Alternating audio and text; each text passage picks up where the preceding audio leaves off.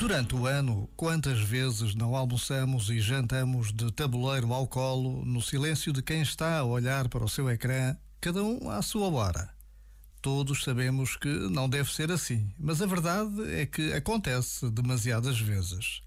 Mas nas férias podemos e devemos fazer diferente. Pôr a mesa para todos, não olhar para o relógio, fazer perguntas e ouvir respostas.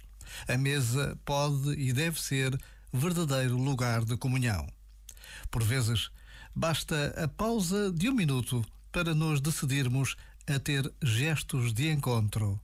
E Deus está conosco até à mesa das férias, entre conversas e gargalhadas. Este momento está disponível em podcast no site e na app.